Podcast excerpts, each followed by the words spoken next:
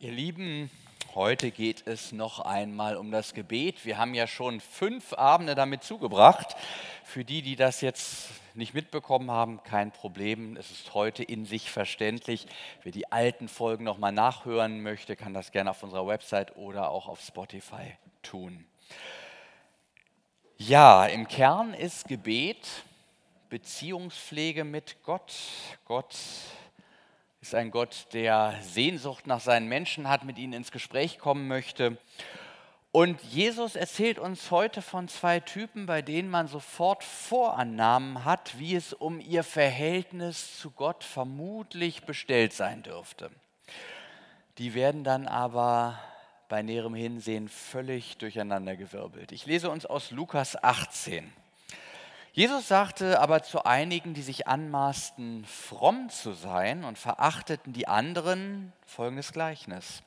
Es gingen zwei Menschen hinauf in den Tempel, um zu beten. Der eine ein Pharisäer, der andere ein Zöllner.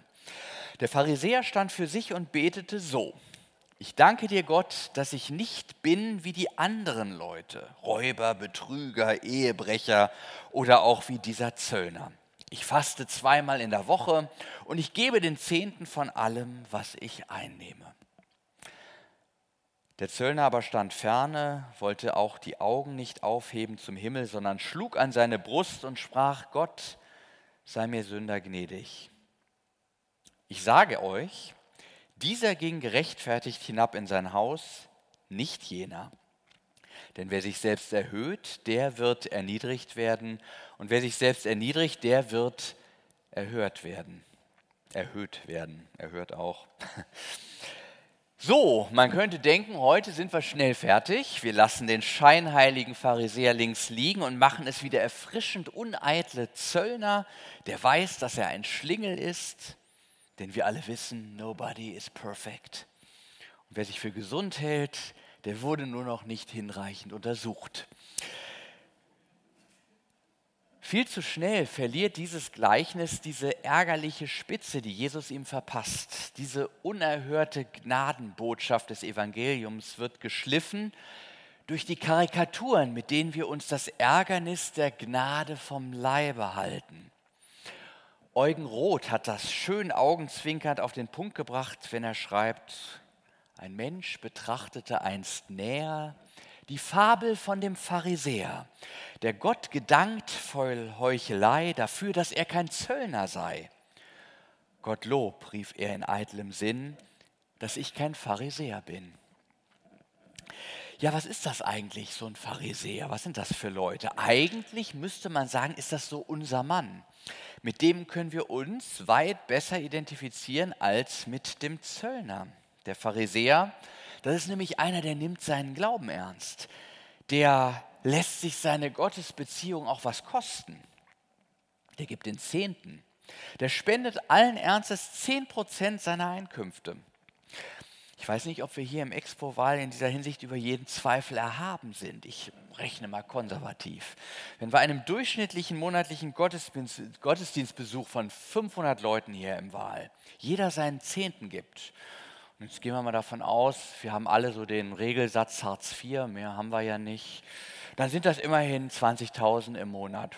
Nicht schlecht. Ich möchte nicht zu viel sagen, aber schaffen wir nicht.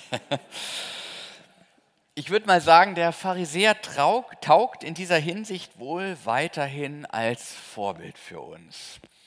Beim Fasten ist er noch beeindruckender. Der fromme Jude soll einmal in der Woche fasten. Der Pharisäer sagt sich, doppelt hält besser. Er nimmt seine Glaubenspraxis wirklich ernst. So, kommen wir mal zu dem Zöllner. Das ist vermutlich ein Moff. Wisst ihr, was ein Moff ist? Ein Moff ist ein Mensch ohne Freunde. Ein Moff ja, warum? Zöllner haben mit der römischen Besatzungsmacht gekungelt und ihren Landsleuten durch ungerechtfertigte Aufschläge meist recht dreist und willkürlich das Geld aus der Tasche gezogen. Die von euch, die The Chosen schon geguckt haben, erinnern sich an Zachäus, nicht? Der kleine Kerl, der da immer irgendwie unterm Wagen versteckt, irgendwie wohin gekarrt werden muss. Das war so einer. Ein Zöllner hatte allen Grund, den Gang zum Tempel nicht als Heimspiel zu begreifen. Und doch stellt Jesus ihn und nicht den Pharisäer als Vorbild hin, der doch so aufopferungsvoll seinen Glauben lebt. Was ist los mit Jesus, möchte man fragen. Hat er beim Erzählen vom Reich Gottes ein bisschen die Bodenhaftung verloren? Warum steht der Abzocker auf dem Podest und der edle Spender wird in die Wüste geschickt? Was ist das für eine unmoralische Umwertung aller Werte, die hier stattfindet? Ist weiß nun schwarz und schwarz nun weiß?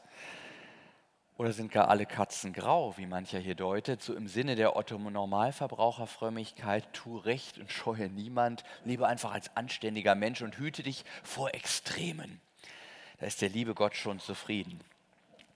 Der dänische Philosoph Sören Kierkegaard, den ich neben Nietzsche und Dostoevsky für den scharfsinnigsten Psychologen im Sinne eines Menschenkenners halte, konnte da erhellend drüber schreiben, wie menschliche Heuchelei in das Gewand des Zöllners schlüpft, ohne gleichzeitig dessen inneres Gespräch mit Gott nachzuvollziehen. Da schreibt Kierkegaard, die Heuchelei lernte die Maske zu verändern und blieb dieselbe, nein, wurde noch schlimmer.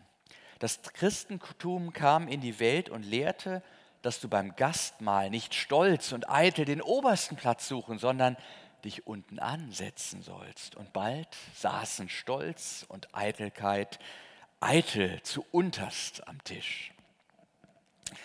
Was ist das Problem? Was stört Jesus an dem Pharisäer? Fastet er zu oft? Spendet er zu viel? Glaubt er zu doll? Es gibt ja diese Denke in unserer säkularer werdenden Gesellschaft, dass Religionen wie so ein Sirup sind, die am besten verdünnt zu genießen seien. Wer über ein bestimmtes Maß hinaus seinen Glauben lebt und das auch noch äußerlich werden lässt, durch Kirchgang, durch Beten vor dem Essen, dadurch, dass man ein bestimmtes Verhalten religiös begründet oder Gott bewahre von seinem Glauben auch noch begeistert erzählt, der gilt als überengagiert und ist damit für viele Menschen suspekt. Das ist es wohl kaum, was Jesus dem Pharisäer ankreidet. Zu viel Glauben, gibt es nicht. Es ist der ausdrückliche Wunsch von Jesus, dass wir in eine Beziehung mit dem Vater hineinwachsen, wie der Sohn sie uns vorgelebt hat. Aber genau hier scheitert es. Der Pharisäer führt diese Vertrauensbeziehung mit Gott nicht. Er schaut nicht im vertrauten Gespräch auf den Vater, von dem er alles erwartet, sondern er schaut auf den Zöllner, den er braucht, um sich positiv von ihm abzuheben. So wie der Schüler, der mit einer 4 in der Klassenarbeit nach Hause kommt und dann gleich sagt, ja, aber der Kevin, der hat aber eine 5. Und die Arbeit ist überhaupt ganz schlecht ausgefallen. Nicht, da werden die Eltern, wenn sie klug sind, sagen, es geht aber um dich. Was redest du denn nun vom Kevin? Und beim Gebet ist es genauso. Gott sagt, es geht um dich und um mich. Es geht um unsere Beziehung. Was hat der Zöllner mit unserer Beziehung zu tun? Was hat es mit meinem Verhältnis zu Gott zu tun, dass Herr Müller oder Tante Erna oder meine Kumpels in ihrer Beziehungspflege möglicherweise noch viel mehr zu wünschen übrig lassen als ich? Vor Gott stehen wir alle allein. Es geht um ihn und um mich. Gott gewinnt seine Maßstäbe nicht aus Meinungsumfragen oder aus einem per arithmetischem Mittel gewonnenen allgemeinen Verhaltensindex, und wenn das ein Gebet sein soll, was der Pharisäer da gesprochen hat, dann war es echt ein recht seltsames. Da ist man auf Du und Du mit Gott und sollte im intimen Gespräch mit ihm stehen, aber stattdessen schielt man rüber zu all den anderen und macht diese gewissermaßen zum Gegenüber des Gesprächs. Statt Du und ich heißt es Die und ich. Das Forum hat gewechselt. Der Pharisäer steht nicht mehr vor Gott, sondern verantwortet sich positiv oder negativ, vor den Menschen. Er betet gleichsam mit schielendem Blick. Er redet mit Gott, aber schaut zu den Mitmenschen, mit denen er sich vergleicht. Maßstab werden dann allzu leicht die anderen, die Mode, der Trend, der Zeitgeist. Auf sie bezieht er sich positiv oder negativ, statt zu sagen, Gott, dein Wille geschehe. Das Gleichnis vom Pharisäer und Zöllner ist ein flammendes Plädoyer dafür, dass wir nicht schielend beten, also nicht gleichzeitig zu Gott und zum Mitmenschen blicken sollen. Das ist gar nicht so leicht und es geschieht auf die unterschiedlichsten Weisen. Zum Beispiel in Situationen, wo jemand in Gemeinschaft laut betet. Große Gefahr dabei, man sendet heimlich Botschaften an die Mitmenschen im Raum. Man möchte sie zum Handeln auffordern oder ihnen die richtige Sicht für die Situation vermitteln und packt dies in die Formulierung, dass der Bruder sowieso oder die Schwester so und so doch endlich begreifen möge, dass es sich doch so oder so verhält. Alles schon erlebt. Klassiker, Männer und Frauen im selben Raum, der Mann betet für seine Frau. Das ist kein Gebet. Im Gebet stehen wir vor Gott und halten unser Herz Gott hin. Im Gemeindegebet tun wir das dann im Verbund mit anderen Betern, also im Gebet reden wir mit Gott und haben keine Sonderbotschaften für die Menschen im Raum.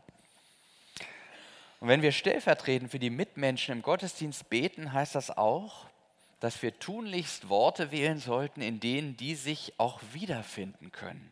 Worte, denen sie sich anvertrauen können.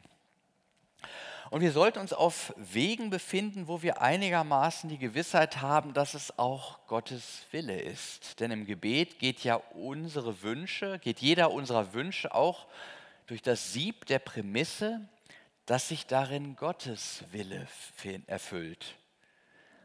Also der Wunsch, dass der ungeliebte Nachbar doch demnächst einen Getriebeschaden auf der Autobahn bei Windstärke 12 haben möge, das gehört nicht dazu. Im Grunde ist Beten ein sich einstimmen und ruhig werden am Willen Gottes. Wir synchronisieren gleichsam unseren Atem mit ihm, haben ihn vor Augen und lassen uns hineinnehmen in seine Sicht der Dinge. Dann wird das Gebet das, was es sein soll, der Atem der Seele.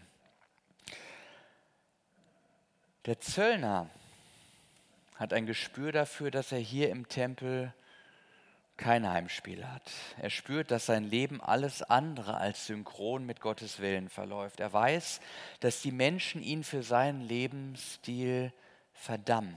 Und er findet auch bei sich selbst keinen wirklichen Ansatzpunkt für ein mildes Urteil. Und all das legt er Gott hin. Der Pharisäer dagegen, der glaubt an seinen Glauben und an seine Anständigkeit. Er glaubt mit seiner Spenden- und seiner Fastenpraxis schon ein ganz toller Kerl zu sein. Wie der selbstbewusste, um nicht zu sagen narzisstische Jugendliche, der bei einer Freizeit beschließt, als Christ zu leben und zu meinem Erstaunen dann sagte, mit mir hat Gott schon einen ganz ordentlichen Fang gemacht. Sein Anfang mit Gott war ein Lobpreis auf sich selbst. Da hatte Gott noch ein bisschen Arbeit mit dem Teenie vor sich. Hat sich gut entwickelt, kann ich sagen. Mit dem Pharisäer auch. Was ist das für eine Beziehung, wo man dem Partner ständig vorhält, was für ein toller Hecht man ist? Das erinnert mich an das beklommene Gefühl, als ein Bekannter mir einmal Fotos von seiner 20 Jahre jüngeren Freundin zeigte und in jedem zweiten Bild auf irgendwelche Gegenstände hinwies, die er ihr gerade gekauft hatte. Und zwar jedes Mal unter penetranter Nennung des Preises. Hier, die Omega-Uhr, 2499 Euro. Und da der Fünf-Sterne-Urlaub auf Madeira, ja, 1649 und so weiter und so fort. Ja, was ist das für eine Beziehung? War das ein Handel? Ein Austausch von Waren? Ist Liebe käuflich? Angeblich ja. Naja, diese Beziehungsform trägt dann allerdings einen anderen Namen. Welchen Namen man der Beziehung zwischen Pharisäer und Gott geben soll, das weiß man auch nicht so genau. Da geht es auch eher um einen wahren Austausch. Gute Taten gegen Anerkennung und Belohnung. Mehr Arbeits- als Liebesbeziehung. Zeige mir, wie du mit Gott sprichst und ich sage dir, wie es um eure Beziehung steht, wer dabei im Mittelpunkt steht. Dabei wäre doch das die große Chance beim Gebet als Liebesbeziehung. Ich kann mich endlich einem überlassen, der mich liebt, wie ich bin. Ich muss nichts aus mir machen, ich muss mich nicht stilisieren, ich muss kein Idealbild als Popanz vor mir hertragen. Stattdessen kann ich einfach sagen, so bin ich Gott. Das sind meine Ängste, das sind meine Hoffnungen, das macht mir Freude. So komme ich wirklich zu mir, was mir das ganze narzisstische Grundrauschen unserer Gegenwartskultur ja gerade verbaut. Da muss man ständig stramm stehen und sein Ideal anbeten und die anderen zumindest scheinbar übertrumpfen, statt vor Gott ehrlich eingestehen zu können, wer man wirklich ist. Man sagt ja, der beste Weg, um sich unglücklich zu machen, sei der Vergleich mit anderen. Gebet heißt im Gegensatz dazu, ich schaue nicht nach links, ich schaue nicht nach rechts, sondern geradeaus auf den, der mich zu seinem Ebenbild geschaffen hat, der mich genau in dieser Unverwechselbarkeit sieht. Darum wird er auch nie fragen, warum du nicht so begabt bist wie X oder so erfolgreich wie Y. Du bist mit niemandem zu vergleichen, also lass es und mach die Augen zu, wenn du betest. Wenn das gelingt, dann merkst du, da sind nur er und ich.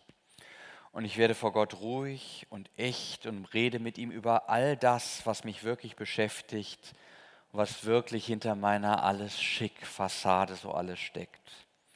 Wirklich heißt ich, wie ich bin, nicht, wie ich gern wäre.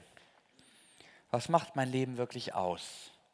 Was sind meine echten Gefühle am Grund meines Herzens jenseits aller Klischees? Welche Einstellungen und Wünsche, welche Hoffnungen und Befürchtungen machen mich aus? Und wenn ich all das Gott hinhalte, was, was passiert dann? Das ist etwas ganz anderes, etwas viel Zarteres als dieses saturierte Wohlanständigkeitschristentum, das in seiner Gutbürgerlichkeit ruht wie eine Volkspartei im erworbenen Wohlstand und den Verdiensten der Vergangenheit. Man möchte Bewegung verordnen. Komm runter, werde Mensch. Hat Gott auch gemacht. Er wurde Mensch. Er stellte sich all dem Leid und auch den Abgründen. Er ging mit dem Kranken, kaputten, besessenen und abgestorbenen im Menschen um. Er hat das nicht übergebügelt. Er hat das Schwierige nicht verdrängt, nicht weggelogen. Tu du das auch nicht. Es lohnt sich. Im Grunde reichen zwei Kontrollfragen, um zu entscheiden, ob in unserem Gebet Gott und Mensch zusammenfinden. Erstens, ist Gott in deinem Gebet relevant? Hörst du auf ihn? Oder kommt deine innere Bewegung im Grunde auch ganz gut ohne ihn aus? Und zweitens, kommst du selber in deinem Gebet vor? Sagst du ihm, was dich wirklich beschäftigt? Hat dein Gebet diesen Erdgeruch? Repräsentiert es deinen ungeschminkten Alltag mit allem, was dich bewegt?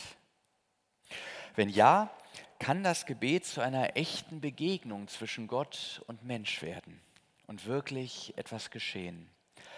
Aber dazu müssen wir aufhören, ein Selbstgespräch zu führen, zu schielen und so zu schweben. Gott wurde Mensch für dich, werde du es auch. Beten heißt Mensch sein im wahrsten Sinne des Wortes. Jesus mutet uns mit dem Zöllner, der moralisch ein ziemlicher Halunke ist, ein wirklich schräges Vorbild zu. Er weiß, dass er vor Gott, wie man so schön neudeutsch sagt, verkackt hat und versucht deshalb gar nicht erst Gott irgendein Ideal unterzujubeln, was ihn milde stimmen könnte. Er weiß, dass nur Begnadigung als Ausweg in Frage kommt. Er denkt auch nicht, dass es noch ganz andere Halunken gibt, die gibt es bestimmt. Da werden keine Dritten in der Beziehung vorgeschoben. Er hätte ja auch bestimmt noch den Oberzöllner aus dem Hut zaubern können macht er aber nicht. Er ist ganz allein vor Gott mit seiner Schuld. Es gibt nichts zu relativieren, nur Gott und er in seiner großen Bedürftigkeit.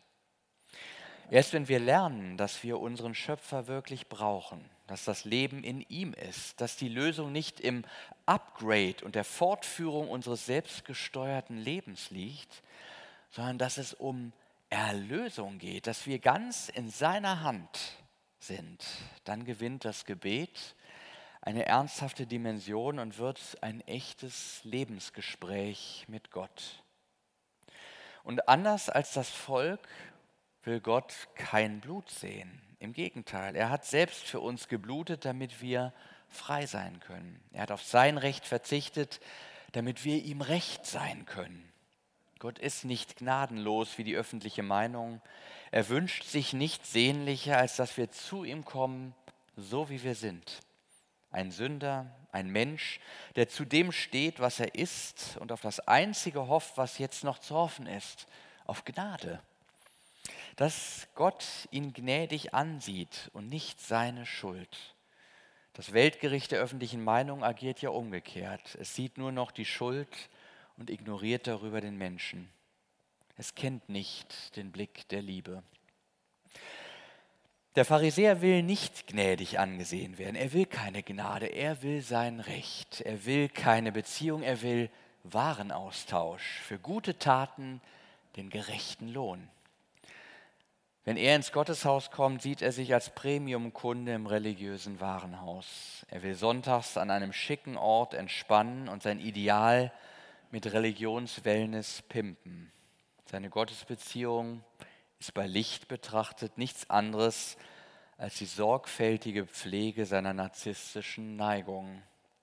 Wie steht es mit der Gottesbeziehung? Er ist imprägniert gegen eine Beziehung zu seinem Schöpfer. Er trägt einen Panzer aus Stolz. Stolz, der sich speist aus dem empfundenen moralischen Vorurteil gegenüber seinen Mitmenschen. Zum Schluss ein paar Impulse zum Weiterdenken. Wer bist du, wenn keiner zuschaut? Wenn keiner da ist, der wahlweise Buh schreit oder applaudiert? Wer bist du, wenn du allein mit deinem Gott bist? Wer bist du, wenn du deinen Status abziehst, deinen Beruf, dein Vermögen, deine Bildung, deine Erwartungen an dein Verhalten, dein Selbstbild, das du von dir pflegst, auch dein frommes Selbstbild? Wenn du da in ein Gespräch mit deinem Schöpfer eintrittst, was ist dann das Thema? Was sagst du da?